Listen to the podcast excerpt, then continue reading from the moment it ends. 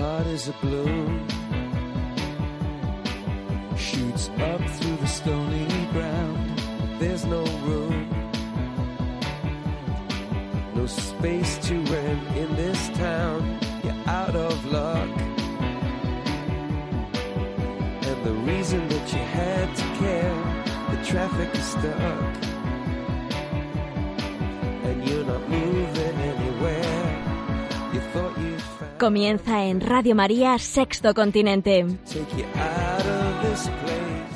con el obispo de San Sebastián, Monseñor José Ignacio Munilla.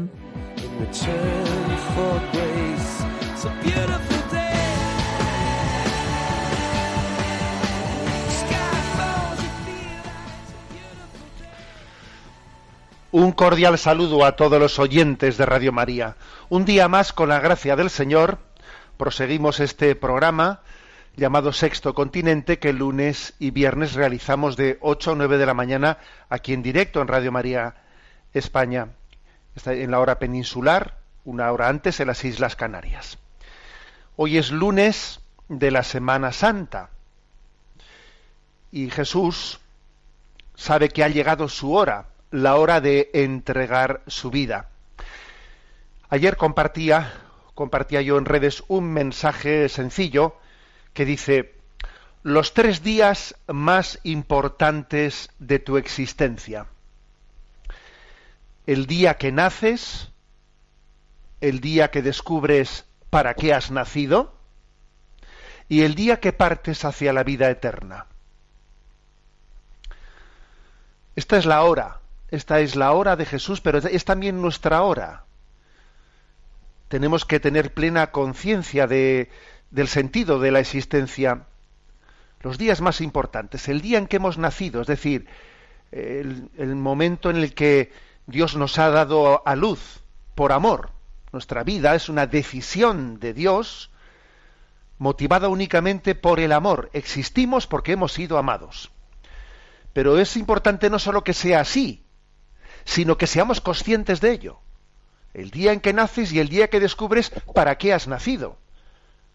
No basta con que nosotros seamos creados por amor, es que tenemos que saberlo, conocerlo y disfrutarlo, ser conscientes de ello, porque, porque Dios nos ha creado como hombres libres. Luego no basta, como ocurre con los animales, que, que cumplan su designio, el que la biología les ha dado, sino que, que participemos de ese don del Creador, que seamos conscientes de ello, que lo disfrutamos. El día que nacimos y el día que fuimos conscientes de para qué, para qué habíamos nacido. Y finalmente, el tercer día más importante es el día que partimos hacia la vida eterna, porque cuando uno es consciente de para qué ha nacido, comienza a ser consciente de que su meta es la vida eterna. Ha llegado la hora de Jesús, y Jesús también nos ayuda a descubrir cuál es nuestra propia hora, cuál es el sentido de nuestra vida, cuáles son esos momentos de gracia, esos hitos del camino. Bueno, lo repito, los tres días más importantes de tu existencia. El día que naces, el día que descubres para qué has nacido y el día que partes hacia la vida eterna. Sexto Continente es un programa que tiene una interacción con vosotros también a través de las redes sociales, en Twitter y en Instagram con la cuenta arroba obispo munilla, en Facebook con el, con el muro que lleva mi nombre personal, José Ignacio Munilla, hay una página web multimedia en ticonfío.org en la que están entrelazados y en la que están a vuestra disposición pues todo tipo de recursos realizados pues en este programa y en otros y en otros programas anteriores también en Radio María y también deciros pues que los programas anteriores los están a vuestra disposición en el podcast de Radio María y en el canal de iVox que lleva como nombre Sexto Continente. Bueno, ¿qué tema he elegido para el día de hoy? A ver, dos, dos luces de alarma. Hay dos claramente, ¿no? En nuestra en nuestra sociedad este fin de semana es curioso que ha habido unos reportajes muy interesantes sobre determinadas luces rojas, luces de alarma, ¿no? En nuestra sociedad que están delatando pues nuestra gran crisis interior. Ayer en La Vanguardia, en La Vanguardia venía un reportaje muy interesante sobre, eh, sobre el tema del consumo de pornografía por adolescentes y niños, al cual me quiero referir. Y también me quiero referir en un segundo momento a la crisis de soledad tan fuerte existente en, en Occidente. ¿eh? Y recientemente, eh, hace tres días en Religión en Libertad, se publicaba un reportaje sobre algunos, algunos signos alarmantes de, de, ese síndrome de la soledad que, se, que se vive pues especialmente en países occidentales como Inglaterra, Japón, etcétera. Entonces, vamos a hablar de estos dos indicios el consumo de la pornografía entre adolescentes y niños y en general en la sociedad y el tema de la soledad. Por cierto, dos temas que pueden parecer muy distintos, pero que están muy unidos. Entre el drama de la soledad del hombre desvinculado y solitario y el tema de la pornografía hay un vínculo, vamos, grandísimo. Pero vamos por partes. ¿eh? El reportaje de ayer en la vanguardia alerta por el consumo de pornografía sin control entre, entre adolescentes. Ese era el título eh, de, de, este reportaje. Venían a, bueno, subrayaban como hay millones de niños que navegan a diario por Internet sin, cortapisas por parte de los buscadores. ¿eh? En principio, Internet estará, está, está pensado para que el que quiera preservarse ¿eh? de los contenidos negativos sea él el que tenga ¿eh? el que tenga que defenderse frente a internet porque en principio internet está preparado para que todo no todos los contenidos sin ningún tipo de discernimiento lleguen a cualquiera en cualquier edad y de cualquier modo el que quiera tener un criterio moral es él el que tiene que mm, resistirse no o, a, o poner filtros a ese acceso libre de Internet. Bueno, pues hay, digamos, eh, estudios eh, que se hacen públicos en este reportaje de La Vanguardia, estudios especialmente del portal estadounidense Covenant Eyes, que dicen cómo nueve de cada diez niños y seis de cada diez niñas, o sea, el 90% de los niños y el 60% de las niñas están expuestos a la pornografía antes ya de los 18, de los 18 años. ¿eh? De media, la primera visualización de pornografía, de media, se hace a los 12 años. ¿eh? Son estadísticas que asustan a los profesionales de la psicología y de psicoterapia y que los peritos forenses informáticos eh, confirman esto cuando indagan en las entrañas de los dispositivos electrónicos, ¿no? Porque para un profesional de la informática no basta con que le eliminen el historial de consultas de la web, ¿eh? porque eso, digamos, pues eh, uno puede borrar, ¿no?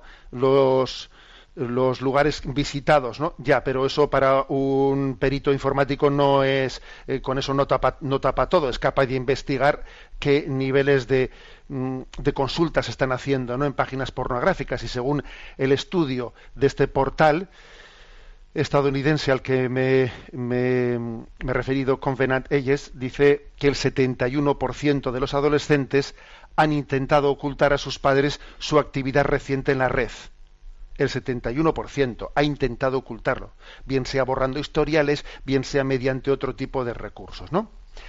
La gravedad del caso se acentúa cuando los menores deciden dar un paso más allá ¿eh? y llegan a interactuar en la red, grabándose o fotografiándose eh, pues en, fotografías comprometidas eh, y poniéndolas en foros, en chat, en lugares donde pueda haber auténticos depredadores. A esto se, le ha llegado incluso a ponerle su nombre, a este tipo de prácticas, y se le llama el sexting. Este sexting eh, es como fotografiarse con poses provocativas o desnudos, y obviamente son fenómenos que generan gran inquietud. Esta práctica, que suele ser más habitual eh, en individuos adultos, sin embargo, se cifra en esta web norteamericana a la que me estoy refiriendo a que el 20%, 20% de los jóvenes en torno a los 16 años y el 30% en torno a los 17 años han realizado algún tipo de prácticas de sexting. ¿eh? También en este reportaje de La Vanguardia publicado ayer domingo, ayer domingo de Ramos, pues eh, hay una, se hace referencia a una tesis doctoral eh, publicada por Patricia Alonso, investigadora de la Universidad de Vigo, en la que se dice que más de la mitad de los adolescentes han practicado el sexting en, en algún momento de su vida. ¿eh? Ella entrevista en su tesis doctoral a 1.286 estudiantes de ESO y de bachillerato, eh, con una edad media de 15 años. ¿eh? Bueno, obviamente el tema, el tema es, serio y preocupante. ¿no? Posiblemente para los niños y adolescentes todo comienza cuando en el colegio le dicen que si pones XX en el buscador de Google, pues comienzas a ver, a ver personas desnudas y te introduces en un mundo que para el niño en esa en ese despertar ¿no? de, su pubertad, pues obviamente puede ser verdaderamente irrespetuoso de su proceso y de su inocencia interior. La mayoría de las cuestiones, ¿no?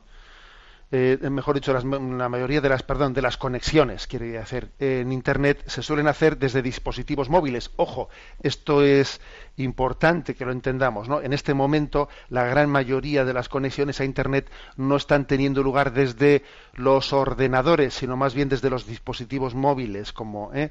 teléfonos, tabletas, etcétera, lo cual todavía hace más difícil, obviamente, el control, hace más difícil. ¿eh? uno de estos peritos consultados en el reportaje de la vanguardia dice que cuando los padres le preguntan a qué edad aconseja que los niños tengan móviles, les digo siempre lo mismo, que cuando ellos estén dispuestos a imponerles las, medidas de seguridad necesarias y de hablar con sus hijos de los peligros que Internet supone. ¿Mm? Es decir, que es más importante aún si cabe instalar en los eh, celulares sistemas de control para evitar que esos dispositivos permitan que los niños accedan a contenidos poco recomendables. Y es verdad, además, que en la actualidad existen aplicaciones muy interesantes, útiles, gratuitas la mayoría, que ayudan a los padres a controlar ¿no? estas actividades. Y, y bueno, pues en ese sentido uno tiene que, comprometerse, o sea, tiene que meterse en ese mundo y mm, llevar adelante, compartir con su hijo en una educación de la capacidad crítica, de la capacidad crítica, y al mismo tiempo haciéndole entender el por qué, el por qué se ponen determinadas medidas de seguridad, porque estamos recibiendo una agresión. ¿eh? Este, digamos, la familia cristiana está recibiendo una agresión. ¿eh? Desde esa popularización de la pornografía. Entonces, transmitirle a un hijo, mira, mm, si estoy posponiendo eh, el, regalarte un móvil, el darte un móvil, si, si, lo estoy posponiendo, y si el día que, que te lo entrego lo hacemos llegando a una serie de pactos, ¿no? de formas de utilización, horarios de utilización, y el que tenga también una serie de, una serie de filtros, etcétera. Aquí, por cierto, se, da toda una serie de, eh, de dispositivos, ¿no? Mm, en este momento hay muchísimos. ¿eh? Los que se puede Family Time, Parental Click, eh, Control Familiar de Microsoft, eh, Custodio, Norton Family, eh, control parental de Apple, bueno, hay montones, ¿eh? montones, digamos, de filtros posibles para colocar en los dispositivos, en los dispositivos móviles.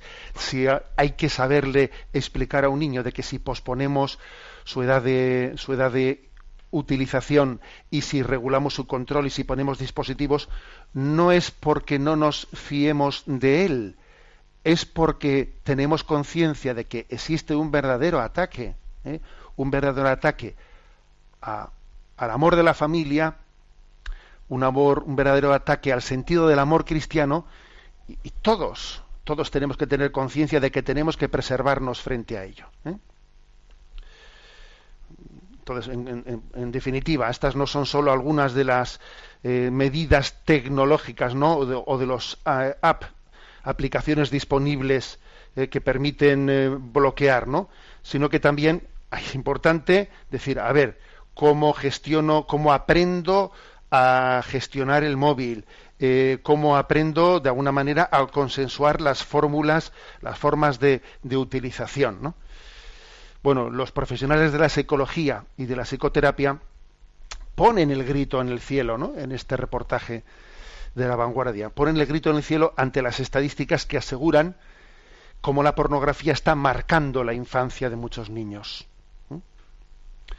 Una psicoterapeuta y psicoanalista que es consultada, eh, Ana Vives, pues afirma como es sumamente grave porque provoca serios problemas, ¿no? De distorsión, ¿eh? de distorsión en un niño, en un adolescente, su introducción, su acceso libre a la, pornografía. Puede convertirse, dice ella, pues en, una, en algo compulsivo que puede generar como una adicción comparable a la de las drogas. Para esta psicoterapeuta, los niños eh, en esa espiral van a inevitablemente buscar cada vez más escenas más extremas, más brutales de excitación que llevarán a producirles pues una distorsión interior muy grande. ¿eh? Y la clave está, por lo tanto, en que tenemos que saber reconducir, reconducir a los niños sin que desarrollen, ¿eh? sin que entiendan, sin que entiendan que nosotros estamos de alguna manera quitándoles la libertad, sino que precisamente cómo hacer, cómo hacer para que esta educación los, los hijos entiendan que precisamente les está preservando la libertad, como una disciplina, cómo, cómo hacer que en la educación cuando a un niño se le están poniendo una serie de límites, etcétera, ¿no? En la utilización de la tecnología, ¿cómo hacerle entender que esos límites que se le ponen son para preservar su libertad y no para quitársela? Menuda, menudo reto es esto, porque no basta con poner límites, ¿eh? Sino que hay que ser capaz de transmitir que estos límites que se ponen son para preservar la libertad, no para quitarla. He aquí un gran reto ¿eh? el reto, el reto de la de educar en la capacidad crítica, ¿eh? según esta experta a la que me he referido, eh, bueno, pues que obviamente, digamos, el interés por el sexo en edades tan prematuras podría tener tiene obviamente ¿no? la explicación de que a partir de pues eso de 10 años más o menos los niños entran en la pubertad la primera fase de la adolescencia y es normal que tengan un despertar no un despertar a esa pulsión, a esa pulsión sexual, pero claro, en ese momento es aquí cuando comienza, dice ya, la eclosión pulsional, que va acompañada de cambios físicos y psíquicos considerables, ¿no? que promueven el despertar sexual, y si tal cosa no se realiza en un ambiente, ¿no? En un ambiente de verdadero acompañamiento, de educación en la libertad, de explicación adecuada de lo que es el misterio del amor humano, si eso no se hace así, si no se respeta el sentido del pudor, el sentido, eh, el, si no se explica el sentido del amor humano y más bien se bombardea, ¿no? A través de, de depravaciones como la, como la pornografía, se puede hacer un daño irreparable en el corazón de los niños. Entonces, pues esta psicoterapeuta Ana Vives considera, fijaros bien, considera que un buen momento para sentarse junto a los niños y conversar con ellos y, comenzar en profundidad ¿no? esta explicación de lo que es el misterio del amor y de la sexualidad comienza antes de que llegue la pubertad, antes de que lleguemos tarde. Dice ella, conversar hacia los seis, siete años. Bueno, pues fijaros, esto este reportaje publicado ayer en La Vanguardia, que me parece muy bueno, y es de felicitar que en este momento, ¿no? Eh, incluso la prensa, digamos, no cristiana, ¿eh? la prensa no cristiana se llegue a, poner la, la, voz de alarma sobre estos aspectos, pues esto, esto se, se une plenamente a determinados a determinados, mm, digamos, retos que la Iglesia católica y muchos cristianos están ya desarrollando, ¿eh? están ya desarrollando. En concreto, yo tengo dentro de poco tiempo, con motivo de que se, se va a celebrar la plenaria de la conferencia episcopal, tengo por ahí comprometido, pues en, en Madrid, el día 18 de abril, pues pues eh, estar, estar presente en la presentación, por ejemplo, de un, de un material que acaba de publicarse de cómo educar a los niños ¿no? en el amor humano. Acaba de publicarse un material que tiene como, como título Aprendamos a amar, aprendamos a amar y que la verdad es que mm, lo hemos, por cierto, lo hemos experimentado aquí en la diócesis de San Sebastián, donde se ha realizado pues un taller de Aprendamos a Amar con, un número grande de, de padres con 80 niños que al mismo tiempo han hecho, al mismo tiempo que los padres hacían el taller de Aprendamos a Amar en siete sesiones o en siete unidades, también esos 80 niños hacían paralelamente a su nivel, ¿eh? pues niños de 5 a, ¿eh? a 10 años en un primer nivel, ¿no? Hacían también su taller de cómo ser educados el aprender a amar, en siete unidades distintas, ¿no? La primera explicaba la vida es un regalo, la segunda mi cuerpo es un tesoro, la tercera somos niños y niñas, la cuarta el mundo de los sentimientos, la quinta quiero que quiero que me quieran, la familia y la amistad, la sexta eh, aprendo a amar jugando, la séptima voy a ser un héroe y lo de voy a ser un héroe habla de cómo ejercitar las virtudes que nos permitan vivir la castidad, etcétera, ¿no? Y luego también hay una unidad complementaria prevención de la violencia y abusos sexuales. Bueno, es decir, es que es que hoy en día necesitamos el, tomarnos en serio, el ir nosotros por delante, ¿no? En la educación eh, en la educación al amor con nuestros niños. Es que no nos podemos únicamente eh, no podemos pensar que nuestra eh, educación tiene que ser meramente a la defensiva. Me refiero a la defensiva en el sentido que cuando vemos que nuestros niños han sido agredidos, entonces intentamos que entonces intentemos ver cómo reparemos los cristales rotos. Es que si vamos así, si nuestra educación afectivo-sexual hacia los niños es meramente reactiva, pues reaccionando hacia esas agresiones, llegamos tarde siempre ya, ya llegamos tarde. ¿eh? Cuando al niño se le ha intentado malformar, yo tenemos que ir por delante, tenemos que ser nosotros los primeros, ¿no? Que eduquemos en esta, en, esta clave del amor humano. Por lo tanto, eh, sí, sí a las medidas, eh, sí a las medidas de prevención, eh, pues sí a los dispositivos de alguna manera de prevención tecnológica, la disciplina en el acceso de los niños a los métodos, a, las, a las nuevas tecnologías, sí, pero pero es que la solución meramente técnica no es totalmente insuficiente. Hace falta una educación en el amor humano. Hace falta aprender a amar. Hace falta educar en el pudor, por ejemplo, en el pudor. Hace falta entender cómo la sexualidad ha sido creada con un proyecto, con un proyecto. La clave es el sentido, el sentido de la, sexualidad al servicio de una vocación al amor y a, la comunión para la que todos hemos sido creados. Eso un niño lo tiene que recibir y lo tiene que recibir antes de que le malformen. Antes de que le malformen. Bueno, pues por eso bienvenida, ¿no? Pues esta, todas las iniciativas, que existen varias, por supuesto, ya he hablado de una, pero son varias las iniciativas existentes, ¿no? Que intentan llevar adelante estos proyectos de educación. Y por supuesto, y por supuesto una cosa, la mejor manera que podemos tener de educar a nuestros niños en la, en la pureza y en la castidad es viviéndola nosotros. Porque claro, si alguno, si alguno piensa, no, claro, todavía los medios de comunicación, gracias a Dios, como, como este reportaje de ayer de La Vanguardia, claro, hablan de, eh, pues de una manera escandalizada del consumo de pornografía entre adolescentes y niños. ¿Y qué pasa con los adultos? Porque ¿acaso es bueno para los adultos esto y siendo malo para los niños. La mejor manera que tendremos de educar a los niños es viviendo nosotros en coherencia. Viviendo nosotros en coherencia. Yo, los oyentes del catecismo, me habéis oído, me habéis oído pues una anécdota que yo recuerdo así en mi memoria de nuestro difunto padre que no, que, que no olvidaré. Y es que, claro, siendo niños, siendo adolescentes, yo recuerdo pues que cuando igual en alguna visita que hacías, ¿no? Pues en otra casa, en alguna otra casa, cuando dormías alguna noche pues en, casa de algunos amigos o, algunos familiares o lo que fuere, pues cuando salía allí una película de, dos rombos, ¿eh?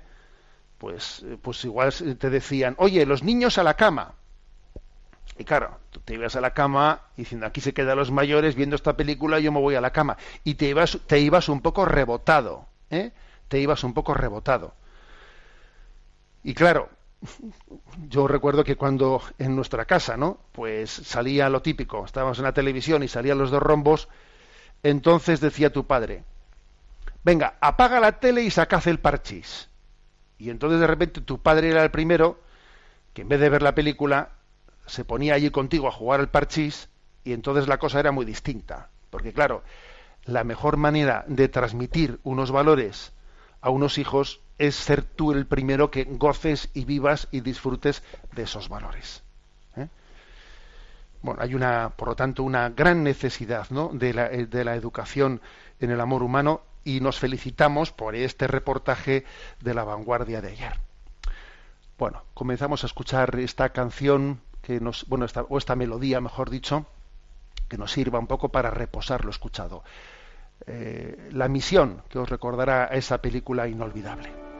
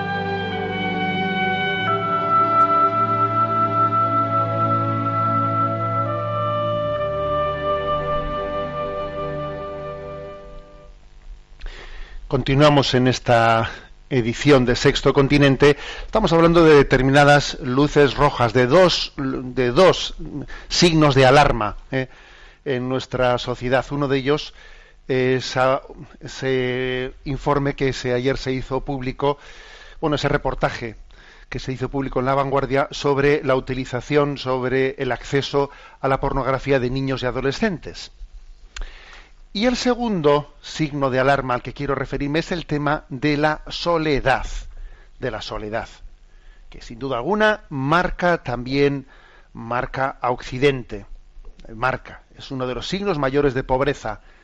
Es curioso que Occidente es visto eh, pues por, por, muchos lugares donde no existen recursos eh, recursos humanos y recursos sociales es como es visto como la meca muchos intentan, ¿no? incluso mueren intentando acceder a Europa, pues porque envidian en ella su bienestar social, eh, su pues el crecimiento económico, etcétera, etcétera, ¿no?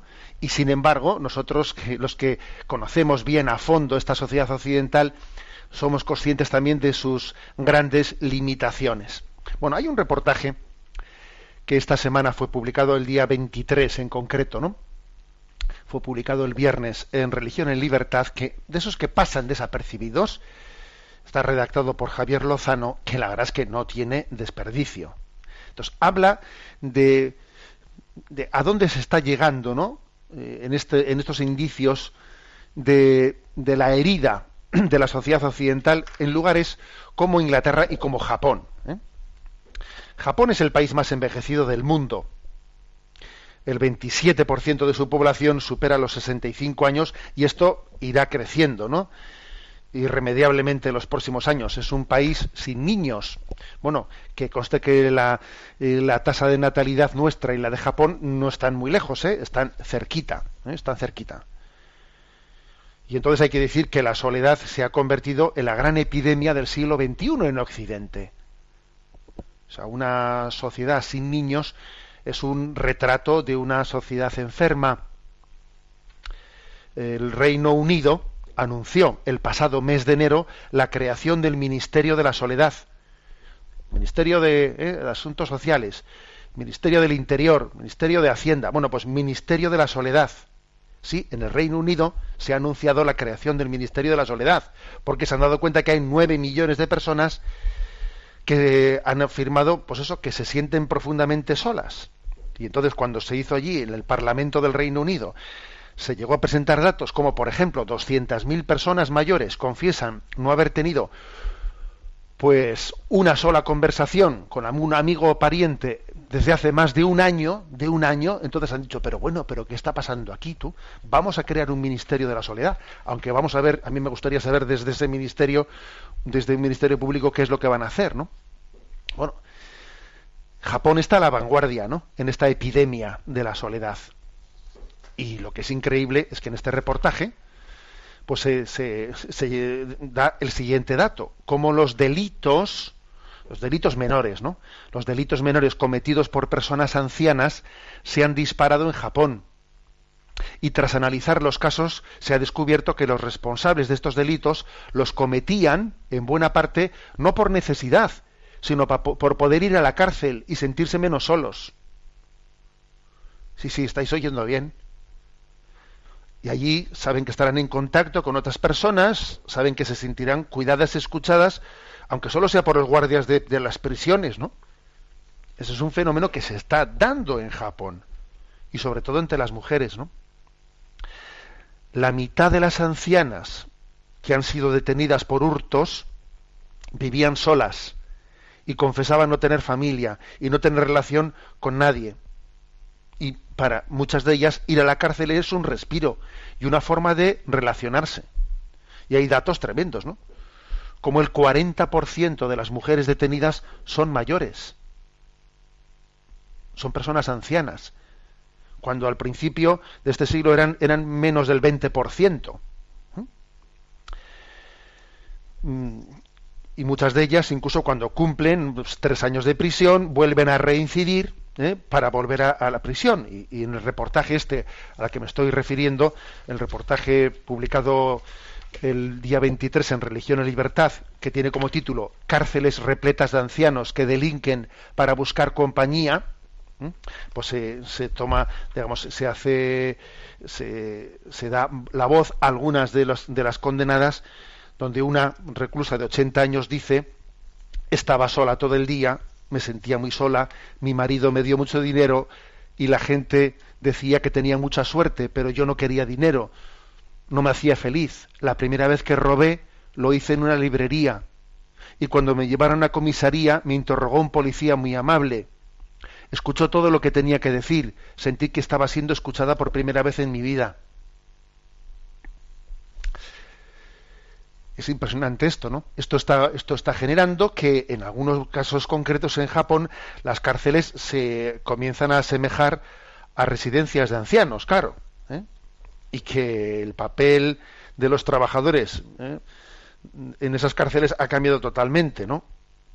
Hasta el punto de, claro, asemejarse a una residencia de mayores. Ahí también hay una, unas declaraciones de, una, de un trabajador de estos de, de, estos, de estas prisiones que, que, sintiéndose verdaderamente mal eh, verdaderamente mal al ver pues que a quién a qué tipo de reclusos están están cuidando no dice él un tal Satomi Kezuka dice él como entre sus labores se incluyen los cuidados por la incontinencia de las reclusas porque están atendiendo a ancianos que están yendo a las prisiones como quien va a las residencias de ancianos no y de hecho un tercio de las trabajadoras de las cárceles han decidido dejar su trabajo en los tres últimos años sintiéndose incómodos, ¿no? Los funcionarios de prisiones ante lo que está allí ocurriendo.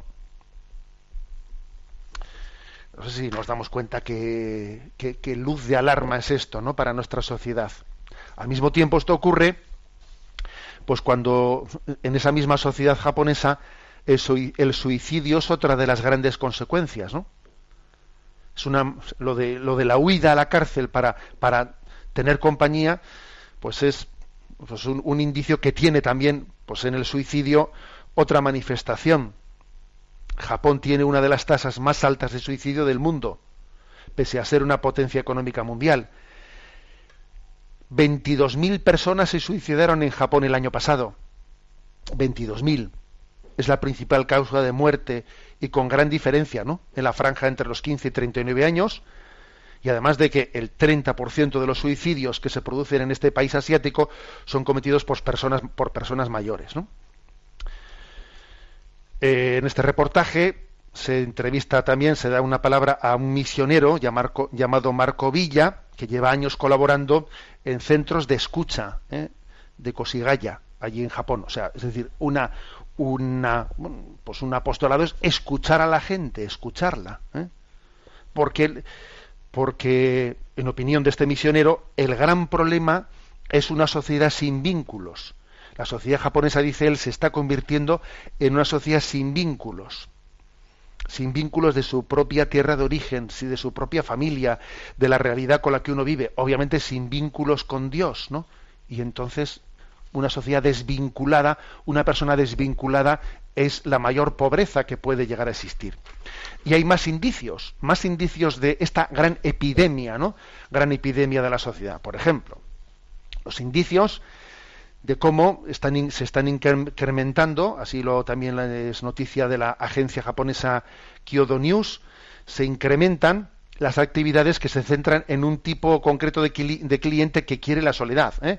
Por ejemplo, hay restaurantes restaurantes que en el que tú para sentarte a comer te ponen dentro de una cabina, una pequeña cabina en la que tú comes solo para que nadie te vea. ¿eh? Aquel que prefiere estar solo y que rechaza todo contacto humano. Y también eh, comienzan a abrirse, a abrirse karaokes, karaokes para que uno vaya a cantar, pero un karaoke individual en el que tú estás solo y tú allí cantas tú solo. ¿eh? y otro y otro y otro indicio también no de esta gran epidemia de la soledad ¿eh? que también por cierto se, se, publicó un reportaje en la vanguardia sobre este mismo tema es como cada vez menos personas quieren casarse eh, el hombre vive a solas ¿eh? E incluso el 47% de los matrimonios japoneses de edad media ya no tienen relaciones sexuales entre ellos. Han llegado, digamos, a esa especie de soledad dentro incluso del propio matrimonio. Y otro indicio de, esta gran epidemia, de esta gran enfermedad de la soledad, es como el propio Japón también se abren, se abren empresas que alquilan un amigo por horas. alquilan un amigo por horas. Bueno, como podéis observar, mm, bueno, es curioso, ¿no? Como, como una sociedad que materialmente lo tiene todo, en el fondo puede llegar a tener la máxima pobreza. He aquí, he aquí una, un ejemplo bien práctico, bien práctico de cómo se demuestra que el hombre es un ser espiritual, que es un ser espiritual y que le y que a diferencia de un animal le puedes dar todas digamos sus necesidades básicas eh, instintivas se las puedes ofrecer para que las tenga perfectamente cubiertas y sigue siendo absolutamente infeliz. Vamos más infeliz que si no tuviese para comer. ¿Mm? más infeliz que si tuviese hambre. Porque el hombre está hecho para el amor está hecho para la comunión está hecho por Dios y para Dios entonces, estos dos retratos que, hemos eh, subrayado ¿no? en el programa de hoy, el de, el de la esclavitud de la pornografía, ese, en ese reportaje primero al que me he referido, y este, el de la epidemia de la soledad, están más unidos de lo que parece. ¿eh? La pornografía y la, y la soledad son las dos caras de una misma moneda.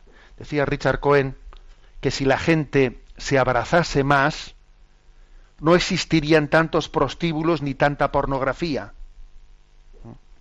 El gran problema es el drama de un corazón desvinculado que no ha descubierto su vocación a la comunión. Hemos nacido del amor y para el amor. Solamente eso nos puede, nos puede hacer felices. Bueno, tenemos un segundo momento también de descanso y de reposo de lo que hemos escuchado y continuamos eh, escuchando esa, esa melodía, esa banda musical de la misión.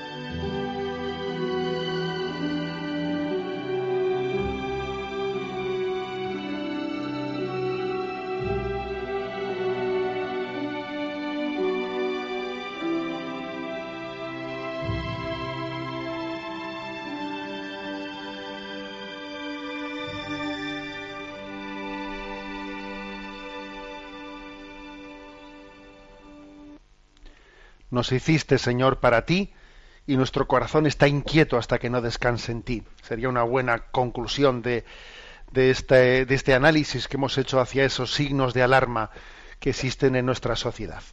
Bueno, nuestro rincón para el DOCAT. El punto 43 dice, ¿cómo es la comunicación ideal en Internet? Y responde, si bien es deseable que los cristianos conquisten el continente digital y lo llenen de la luz del Evangelio, también deben alejarse de un uso común de la comunicación. tiene sentido que los cristianos suban y publiquen entradas relacionadas con temas cristianos, pero si, pero si con sus palabras denuncian, calumnian, ofenden o enjuician a otras personas, o si bien proclaman o contribuyen a la división, entonces estarán actuando en contra de cuanto pide el Papa Francisco en Evangelii Gaudium. Y aquí viene una cita de Evangelii Gaudium. La alegría del Evangelio es para todo el pueblo, no para excluir a nadie. Esto afecta también a la presencia de los cristianos en los medios de comunicación social. Que hoy la Iglesia salga a anunciar el Evangelio a todos, en todos los lugares, en todas las ocasiones, sin demoras, sin asco y sin miedo. Evangelii Gaudium, punto 23. ¿eh? Bueno, vamos a ver. Eh, ¿Cómo es la comunicación ideal en Internet? Lo primero, aquí se habla de ¿eh? conquistar, ¿no? Dice, evangelizar, hacerse presentes, ¿no? En el continente digital. Bueno, de ahí también el nombre de sexto continente, acuñado por nuestro Papa emérito Benedicto XVI. Tenemos que evangelizar el sexto continente cómo se evangelizó, ¿no? Pues el nuevo continente de América, etcétera. Evangelizar el sexto continente. En ese sentido, eh, Internet es un lugar adecuado para hacer presente el nombre de Jesucristo, para hacer presente los valores evangélicos. Entonces dice, no tener miedo de pensar que como estoy en un foro público, pues no tengo... A ver, a veces, ¿cuántas veces hemos dicho yo de qué manera podría hacer apostolado? Y me están continuamente hablando de que una, una dimensión de la vida cristiana es el apostolado, y me resulta difícil cómo hacer apostolado. Entonces, bueno, pues he aquí, ¿no? He aquí una, una forma bien concreta de hacer presente nuestra, eh, pues, nuestra necesidad de proclamar la fe, eh, de, mostrarle a Dios la gratitud que tenemos por lo como nos sentimos amados y cuidados por Él, que es compartirlo con los demás. Compartirlo con los demás. Por lo tanto, no tengáis miedo a evangelizar también en las, en, a través de Internet y a través de, los, de las nuevas técnicas, eh, de los nuevos medios digitales. Bueno, pues perfecto. Ahora, también se añade un, un segundo matiz. Y el segundo matiz es que hay que hacerlo con un estilo, o sea, pedirle al Señor el acertar con el estilo con el que lo hagamos. Porque también es importante pues cuidar el tema de la empatía, ¿eh? de la empatía en la comunicación. O sea, transmitir la verdad, la verdad de Jesucristo y al mismo tiempo conectar esa verdad que tú quieres transmitir, conectar con eh, los grandes, eh, las grandes preguntas que tiene el hombre ya que me voy a hacer presente en el foro público, ¿de qué manera eh, este mensaje del Evangelio no cae como un mamporrazo, para entendernos, ¿no? No cae como un mamporrazo encima de los demás, sino que viene a responder a los grandes anhelos de felicidad que anidan en el corazón del hombre. Lo cual no quiere decir que ocultemos todas las exigencias del Evangelio, ¿eh? o que descafeinemos el Evangelio, o que rebajemos sus contenidos. No, no, no.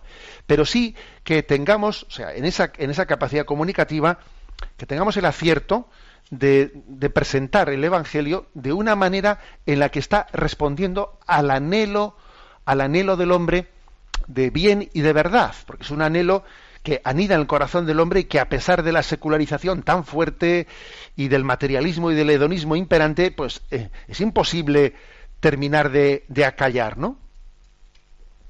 Entonces, démonos cuenta de este aspecto, o sea, pedir acertar, pedir el don de decir, a ver, ¿de qué manera, de qué manera transmito el mensaje del Evangelio para que sea significativo para el hombre de hoy?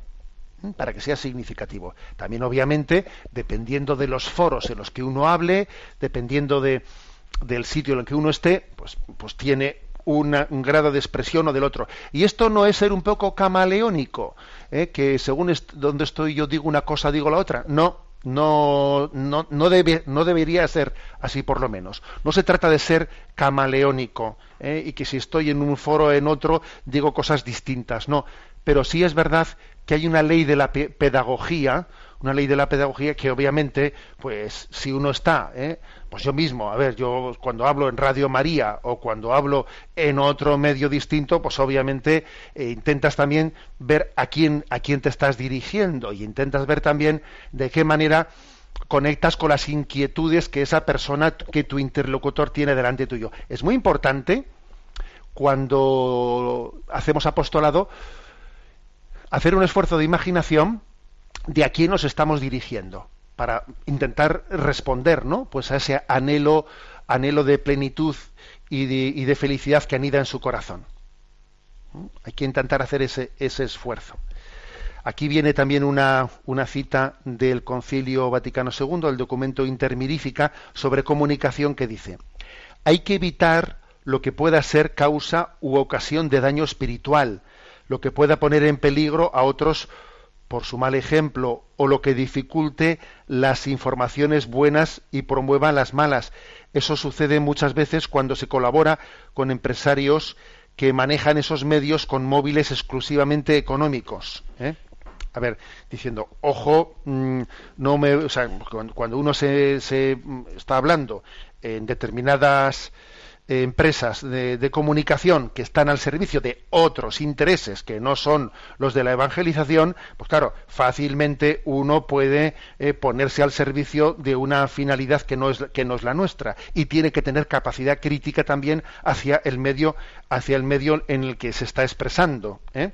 o sea, no caer en la trampa de ponerme al servicio de lo que ese medio de comunicación intenta transmitir no dejarse manipular por el medio de comunicación en el que está intentando eh, en el que está intentando hacer un foro un altavoz no de, ese, de ese testimonio cristiano delante de los demás bien lo dejamos aquí y aunque sea brevemente tenemos nuestro rincón para atender para atender a las preguntas de los oyentes. Sabéis que hay un correo electrónico sextocontinente arroba radiomaria.es al que podéis hacer llegar vuestras preguntas, sugerencias, y a Cristina, que está pues, en la emisora, le vamos a pedir que nos presente algunas de las seleccionadas esta semana.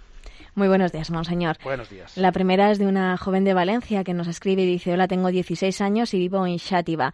Supongo que le sonará un poco raro lo que les voy a contar, pero desde que era muy pequeña siento una verdadera vocación religiosa, es decir, que quiero ser monja. Es mi ilusión desde que tenía 6 años. Me gustaría que me ayudaran un poco a conseguirlo o que me dieran un consejo. Le mando un abrazo muy grande. Bueno, pues, eh, pues es impresionante, ¿no? Que en esta sociedad haya para todo, ¿no? y también haya pues, pues una, una, joven de 16 años, un adolescente o joven de 16 años que, que diga eso. Yo dos cositas se me ocurre decir. En primer lugar, ¿se puede, alguien puede sentir la vocación religiosa desde tan jovencita, desde los seis años, sentir la vocación de que Dios me puede llamar a la vocación religiosa? Sí, sí, es una, es una manera, es una de las formas que Dios tiene de posibles de llamar. O sea, Dios se entiende muy bien con los niños, obviamente. Dios tiene una comunicación con ella, con, con ellos, que privilegiada. Dejad que los niños se acerquen a mí. ¿eh? O sea, es posible perfectamente que desde esos albores, no de, eh, pues de, la, de, la, adolescencia o de, la infancia, Dios tenga Dios vaya comunicándose con un niño y con un adolescente. Por supuesto que sí. ¿Quiénes somos nosotros no para decirle a Dios que no que no pueda hacerlo. Es absurdo, ¿no?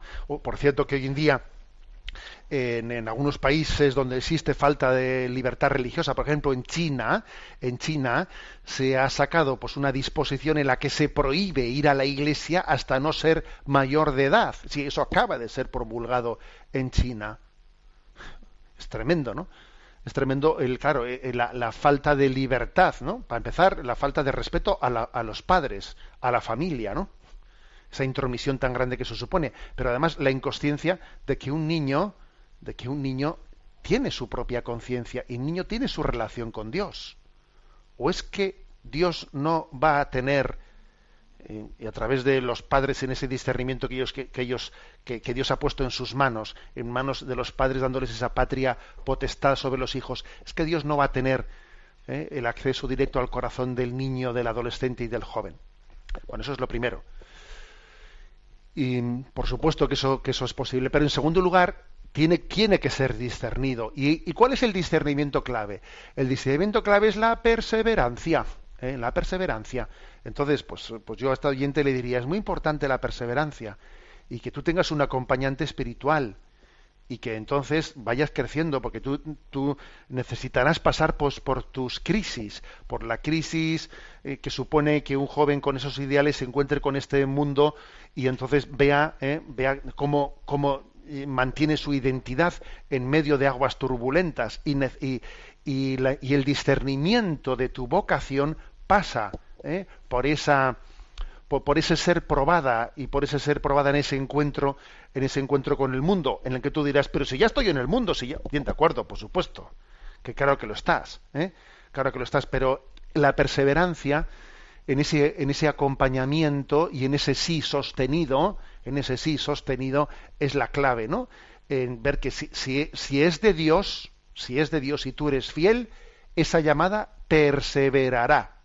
Si es de Dios y tú eres fiel a su llamada. Nosotros lo que haremos será, pues mira, darle gracias a Dios por poder acompañarte desde Radio María y rezar por ti, y se lo pido a los oyentes. Brevemente, aunque sea una, una nueva consulta.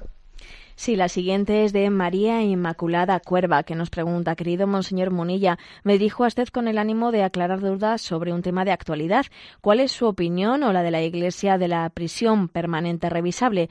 ¿Cuál debe ser la opinión de un cristiano? Espero su aclaración. Muchísimas gracias. Bueno, vamos a ver, mm, mi opinión no, no importa, ¿eh? o sea, digamos, cuál es un poco la opinión de la Iglesia. ¿eh?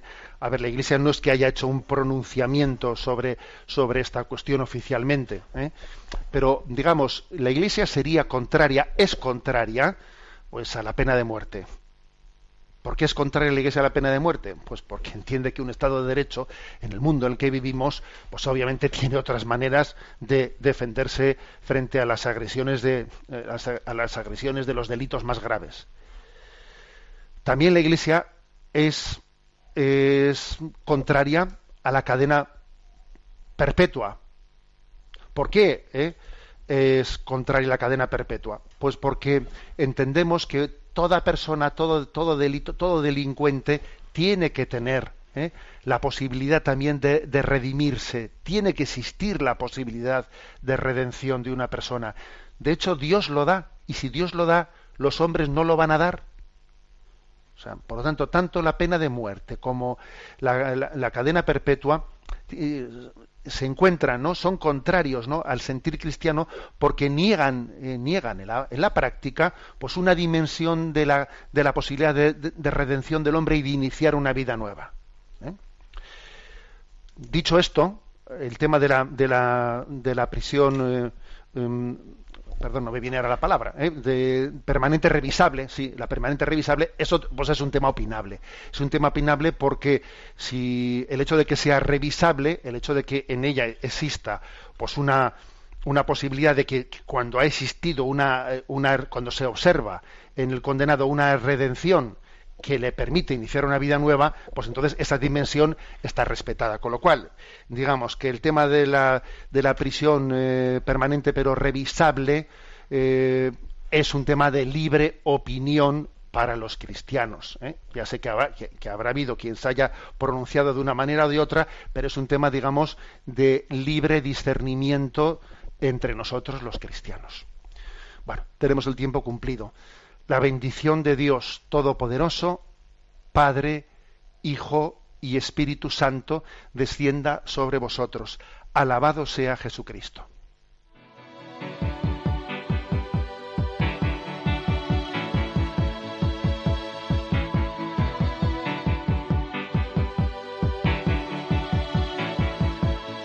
Is a balloon, shoots up through the stony ground. There's no room, no space to rent in this town. You're out of luck. And the reason that you had to care, the traffic is stuck. And you're not moving anywhere. You thought you.